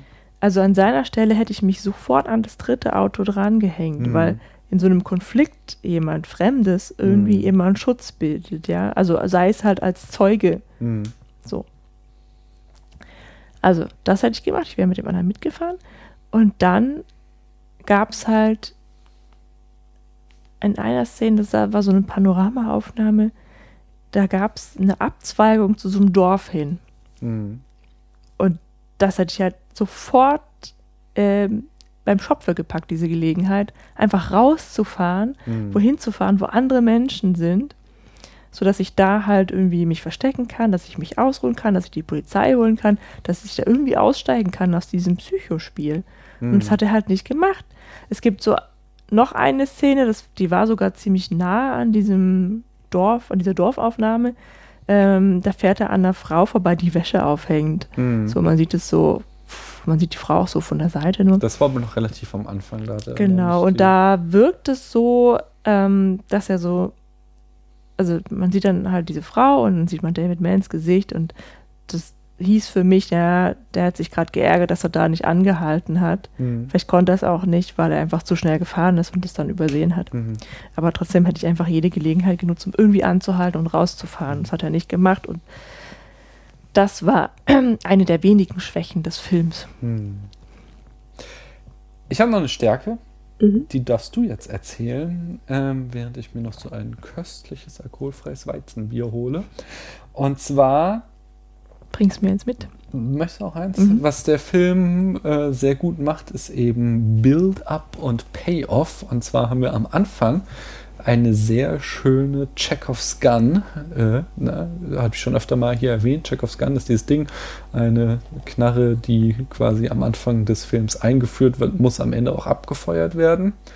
Und zwar, als er da an der ersten Raststätte ist, ähm, fragt ihn halt irgendwie, nee, an, an der ersten Tankstelle fragt ihn halt Mhm. irgendwie der Tankwart, ob er mal einen Blick in den Motor werfen soll. Und er so, ja, ja. Und der Tankwart sagt ihm dann, dass sein Radiator kurz davor ist, kaputt zu gehen und ob er den austauschen soll. Und er sagt so, ah, nee, nee, das höre ich nicht zum ersten Mal. Der macht das schon auch eine Weile. Und was dann mit diesem Radiator im großen Höhepunkt des Films äh, passiert, erzählt euch jetzt Paula, während ich mal kurz weg bin. Jetzt geht es um den Höhepunkt und Daniel verlässt uns. Na toll. Also ähm, davon ausgehend, dass Radiator sowas wie Lüfter bedeutet, ähm, wird ihm, dass er dieser Punkt, dass er ihn nicht hat austauschen lassen, natürlich zum Verhängnis. Ähm, und zwar an einer Stelle, an der er eigentlich Vorteile gegenüber dem Truck hat, als es nämlich bergauf geht. Und da irgendwie die sagenhaft vielen PS des Trucks ähm, nachlassen oder, oder irgendwie nicht zum Zuge kommen. Ähm, David Mann, er gewinnt halt einen großen Abstand auf der Fahrt bergauf und irgendwann plötzlich explodiert sein Auto. Also nicht wirklich, aber ähm, es fängt dann an zu qualmen und irgendwelche Alarmwarnleuchten fangen an zu blinken, äh, weil der Motor wohl überhitzt. Und das Auto wird infolgedessen immer langsamer und langsamer und der Truck kommt immer näher und näher. Ähm, und ja, es wird immer spannender. David Mann nähert sich mit seinem Auto, das gerade noch fährt, dem Gipfel. Der Truck kommt immer näher und plötzlich hat er den Höhepunkt des Bergs erreicht, fährt wieder runter, schaltet in den Leerlauf. Währenddessen kann sich der Motor abkühlen und David Mann kann tatsächlich unten am Fuße des Berges seinen Wagen wieder einschalten und es fährt wieder. Ähm, was ich auch noch ganz lustig fand, als dann am Ende ja beide Autos kaputt sind, also den Abhang runtergepurzelt sind, ähm, ähm, ähm, zeigt uns die Kamera auch noch diese beiden Autowracks und siehst halt nochmal diesen Radiator. Es sieht tatsächlich aus wie so ein kleiner Ventilator, der, wenn ich das richtig gesehen habe, sich als einziges Teil der Autos noch bewegt. Na, die Reifen bewegen, das Rad von dem Ja, LKW, stimmt. das, das bleibt dann stehen. Aber das fast. trudelt dann so aus, ja, Ja. genau. Aber dieser Radiator, der läuft noch. Ist mir jetzt nicht aufgefallen, aber. Ja, da war so ein Mhm. äh, sowas dran gebunden, irgendwie so ein Stofffetzen. Ich meine, aber vielleicht, noch vielleicht war das auch aus dem Truck Also, es ist ja auch egal. Ach ähm, so. Ich weiß es nicht. Ich Hm. habe jetzt kein Bild vor Augen. Obwohl der Plot so simpel ist, äh, schafft es hier der Spielberg, der alte, damals noch junge Fuchs, Mhm. da dann trotzdem noch mal eine Metaebene einzubauen. Das fand ich auch ganz äh, pfiffig, beziehungsweise es kommt vielleicht auch schon aus dem Drehbuch. Äh, und zwar ist, wird halt auf der metaphorischen Ebene da auf jeden Fall ähm, ah nee, das, das habe hab ich doch gelesen. Es kommt von Spielberg, wird nämlich ähm, Mhm. äh, Männlichkeit verhandelt. Und zwar war nicht ein Grund, warum das Drehbuch Spielberg auch so gereizt hat, war, weil er selbst an der Schule auch unter Bullying gelitten hat. Also er war halt auch so ein kleines Hemd. Bullying. Bu ja, also Mobbing quasi. Also er Mhm. war auch so ein kleines, so ein dürres kleines Würmchen, was halt von großen, starken Jungs rumgeschubst wurde einfach. Mhm. Und diese Bedeutungsebene an dem Skript hat ihn halt so gut gefallen. Und dieser fette LKW, der da den kleinen äh, Typen die ganze Zeit belästigt, wie es auf dem Schulhof auch passiert. Und äh, ja, genau. Und so wird halt die ganze Zeit im Film äh, dieses äh, Thema verhandelt, so äh, wann ist der Mann ein Mann? ich meine, der Typ heißt halt David Mann. So klar ist da auch dieses David gegen Goliath drin, aber halt auch dieses David von Michelangelo, so dieser der perfekte Mann. Äh, und dann halt Nachname Man auch. Mhm.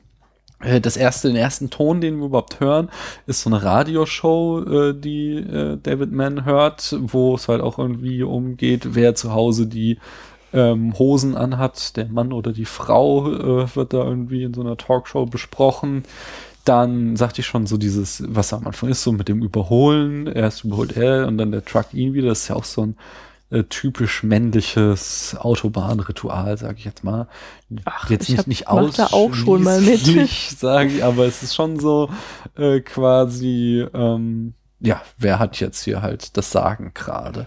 Äh, das wird dann wieder auch aufgenommen an dieser Tankstelle, dass er dann halt, als er sagt, so, nee, er will den Radiator nicht austauschen lassen, meint äh, so der Tankwart, you're the boss und äh, David Mann antwortet, not at my house. Mhm. Oder, nee, in my house I'm not. Äh, dann ruft er bei seiner Frau an, hat mit der Streit und zwar waren die irgendwie am Vorabend auf einer Party, wo ein anderer Typ äh, die Frau belästigt hat und David Mann hat nichts dagegen unternommen so und äh, da macht sie ihm halt auch Vorwürfe. Ah, Äh, darf ich kurz Ja, einhaken? bitte. Sie sagt dann sogar, äh, nee, er sagt dann sogar, ja, was soll ich denn, was hätte ich denn machen sollen oder was sollte ich jetzt machen? Ähm, soll ich etwa zu ihm hinfahren und, und ihn zu einem Duell herausfordern? Hm. Ah, So viel habe ich verstanden, siehst du? dann äh, in dieser Kneipe, in diesem Café, wo er da, was wir sagten, sitzt und überlegt, wer denn der anderen Gäste jetzt der Truckfahrer ist. Äh, da kommt er dann irgendwann zu einer Entscheidung, dass einer das ist so und konfrontiert den. Ähm, stellt sich später raus, dass er sich geirrt hat, dass es nicht der richtige ist. Auf alle Fälle, ähm, ja, die Konfrontation führt dann aber auch wieder dazu, dass er gewaltig auf den Sack kriegt. Also er wird dann halt verprügelt von dem anderen Mhm. bis der Wirt den auffordert, die Kneipe zu verlassen. Und dann gibt's noch so eine Szene, hatten wir auch schon kurz angesprochen, wo so ein Schulbus stecken bleibt und der David Mann bittet, äh, ihn da rauszuschieben. Also der Fahrer. Genau, der Busfahrer sagt halt, äh, er soll ihn da mal rausschieben. Und äh, das gelingt ihm halt nicht und äh, als noch zusätzlicher äh, quasi Angriff auf seine Männlichkeit siehst du halt, wie die ganzen Kinder hinten an der Rückscheibe von dem Bus hängen äh, und ihn auslachen so. Mhm. und immer wieder in Close-ups diese lachenden Kindergesichter und wie er es nicht schafft. Und dann kommt halt der fette Truck wieder vorbei.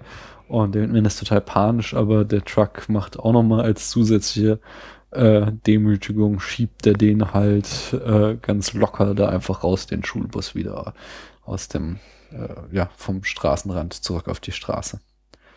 Äh, ja, das sind so diese, diese, einfach diese Metaphern nochmal dafür, dass da seine Männlichkeit angegriffen wird, aber am Ende triumphiert er dann doch über Der den kleine großen, Mann, ja. Hm. bösen Truck. Hast du noch was sonst? Ähm, nichts, was jetzt gerade so reinpassen würde. Dann würde ich aber jetzt schon zu äh, Zitate und Referenzen kommen. Mhm. Denn, passt doch noch irgendwas. Mhm. Äh, erstmal ein Easter Egg, das ist ganz lustig, es gibt so eine kurze Szene, wo äh, David Mann glaubt, jetzt endlich die Polizei gefunden zu haben. Es ist dann aber nur ähm, ein, äh, Kammerjäger. ein Kammerjäger, genau, mit, und das Auto hat die Aufschrift Crab Lipes ähm, Pest Control und Crab Lipes ist halt äh, Spielberg rückwärts geschrieben.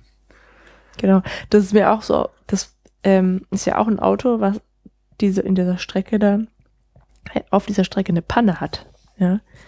Hm. Und das ist ja einfach total, also diese, diese, diese Landstraßen, die die da nutzen, Mhm. das ist halt der blanke Horror. Ja. Wenn du da eben lang fährst, da ist nichts und Hm. niemand. Dann hast du eine Panne Hm. und du hast kein Handy und ein ADAC wahrscheinlich auch nicht.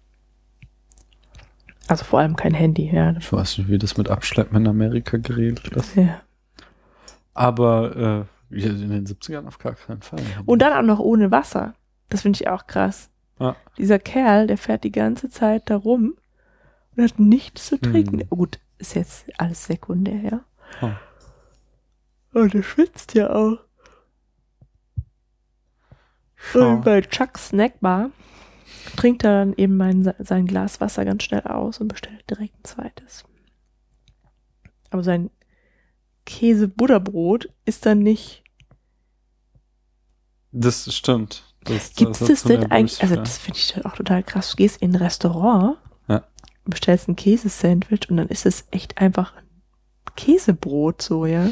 Ja, das ist halt 70er noch so. Aber es gibt halt in Amerika tatsächlich so dieses, ähm, diese Diners, Mhm. äh, also die Art von Restaurant, wo du halt so hausgemachte Sachen, wo du halt auch Spiegelei kriegst und so Geschichten, Mhm. weißt du, wo du halt einfach einfache amerikanische Küche bekommst. Ja, aber hinter so einem Spiegelei oder in einem Spiegelei steckt halt noch mehr äh, Kunst und Aufwand als hinter so einer Buddhastulle.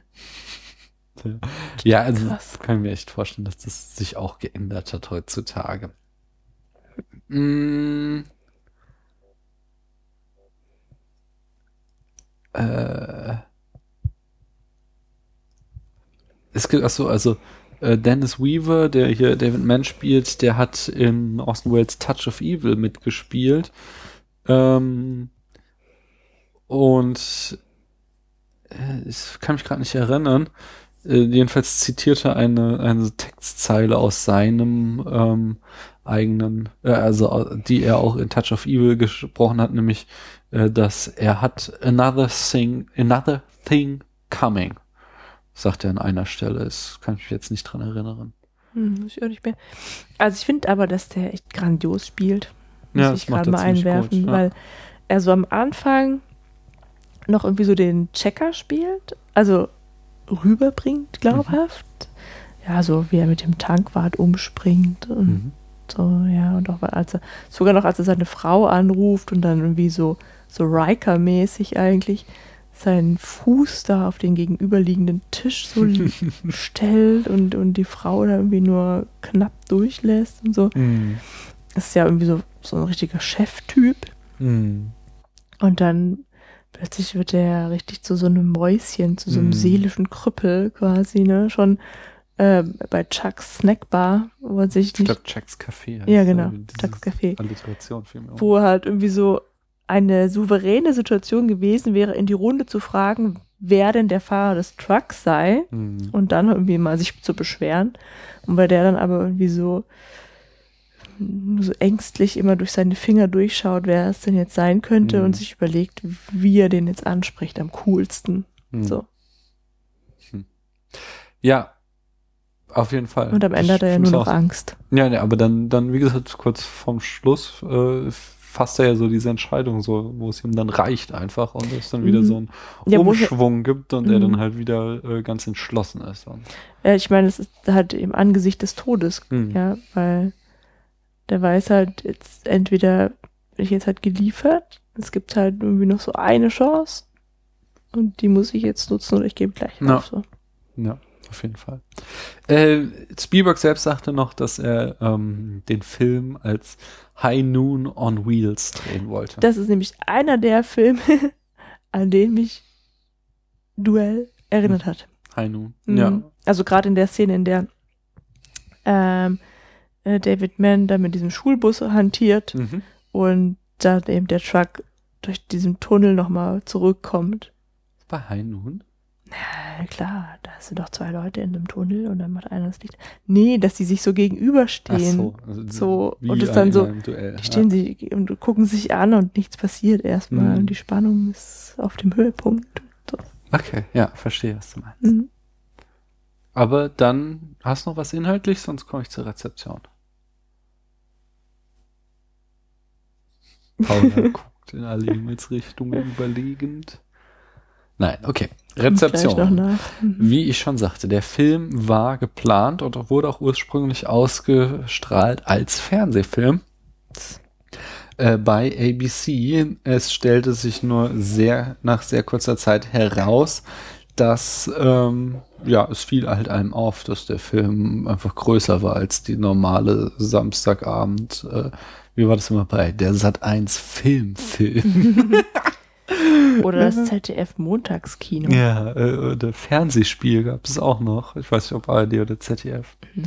Naja, ähm, sondern man merkte, dass da mehr drin steckt und deswegen, äh, sie hatten, genau, sie hatten aber das Problem, dass der Film, also sie, sie, sie kamen dann schnell auf die Idee, den bringen wir auch in die Kinos, hatten nur dann das Problem, dass der Film halt für 90 Minuten Fernsehen gemacht wurde. Das heißt natürlich, 90 Minuten abzüglich Werbung. Das heißt, sie hatten nur 74 Minuten Material zur Verfügung äh, und ließen dann Spielberg tatsächlich nochmal ähm, äh, weitere Szenen nachdrehen, für die er dann sogar nochmal zwei Trucks bekam. Yay. Jetzt für die Fernsehen. Dann brachten sie ihn erst in Europa in, in die Kinos, wo er ähm, ja ein Riesenerfolg wurde und äh, zehn Jahre später dann so als Spielberg halt selbst seine großen Erfolge hatte mit äh, Jaws und äh, Indiana Jones und so haben sie ihn dann auch in Amerika nochmal in die Kinos gebracht und er spielte eben ein Vielfaches seines winzigen Budgets ein und war ein Riesenerfolg. Ähm,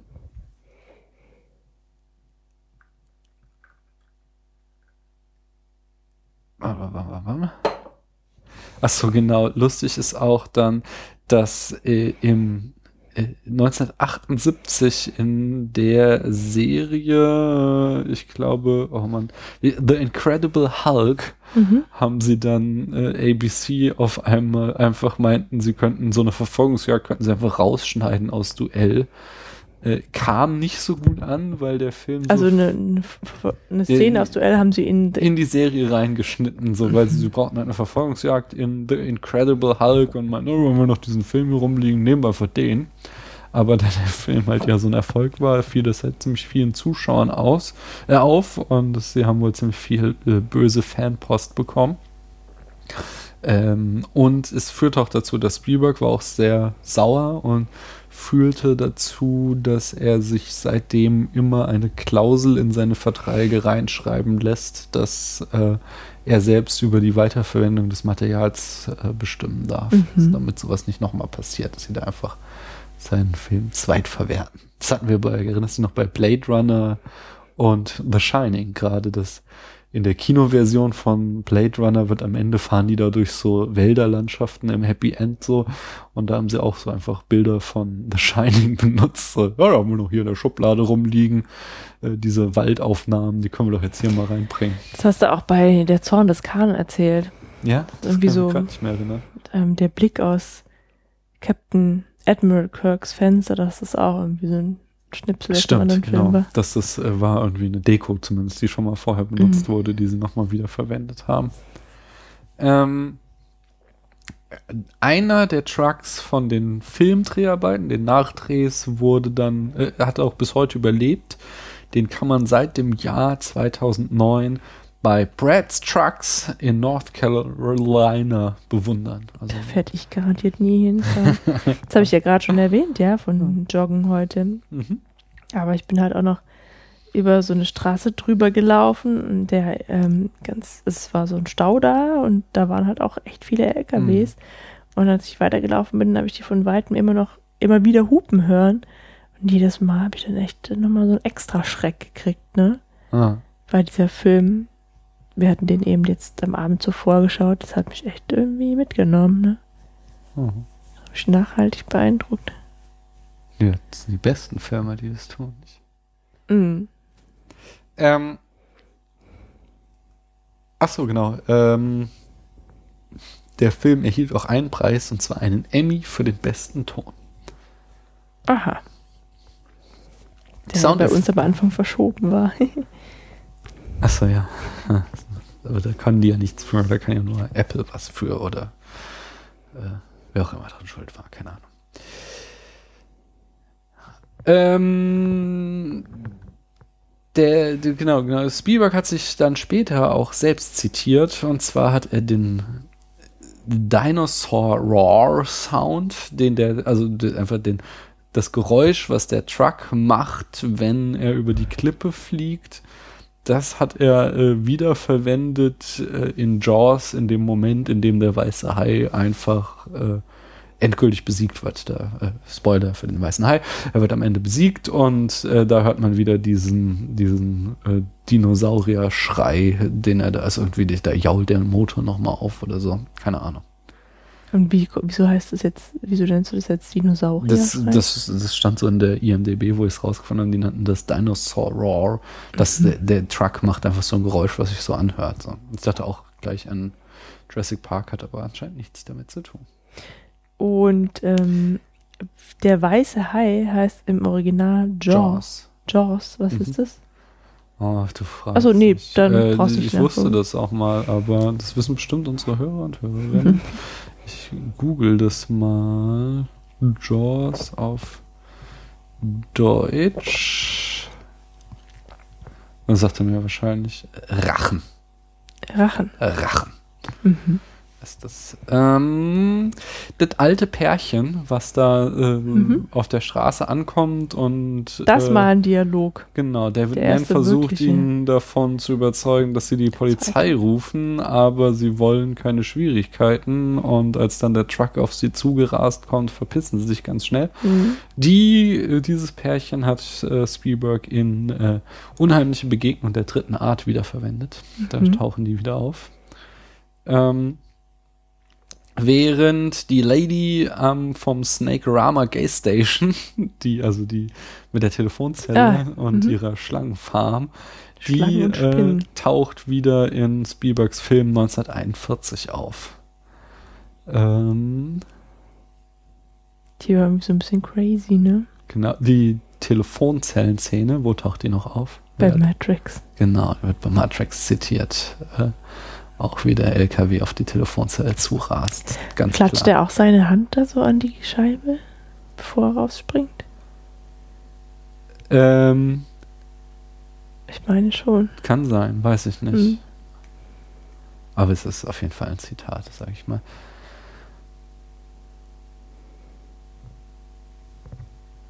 Die, die, die, genau, das, äh, das ist auch noch ganz lustig, das alte äh, Pärchen da mit dem, ähm, was ich eben schon hatte, die Mhm. nicht anhalten wollen, die tauchen, ähm, zwar nicht die gleichen Schauspieler, wenn ich das richtig verstehe, aber quasi ein gleiches Pärchen in der gleichen Funktion tauchen auch in Zurück in die Zukunft auf, haben sie da auch Mhm. nochmal zitiert.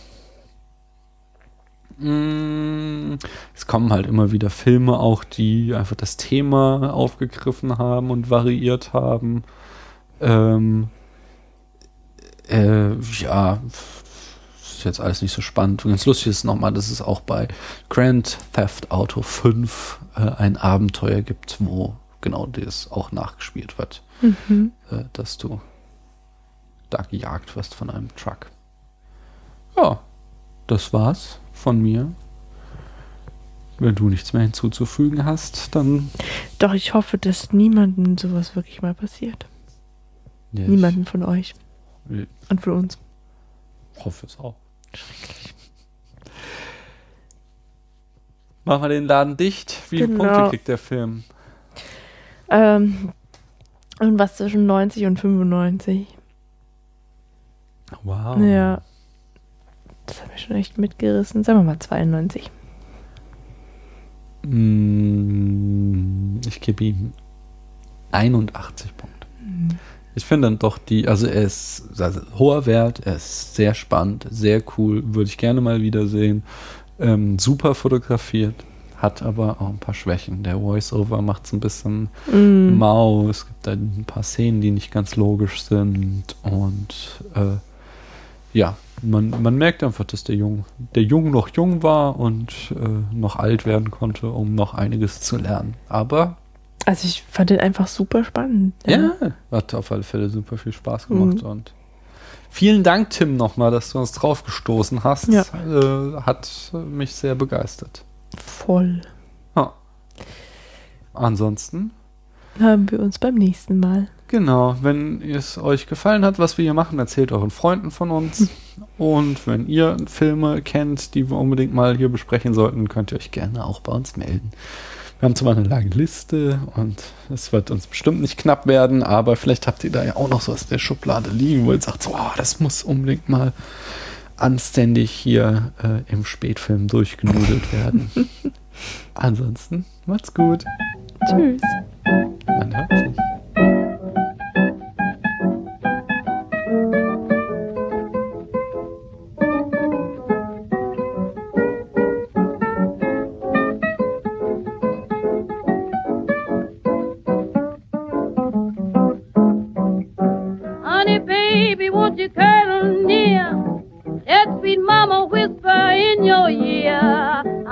About that thing. It makes me laugh and sing. Give it to me,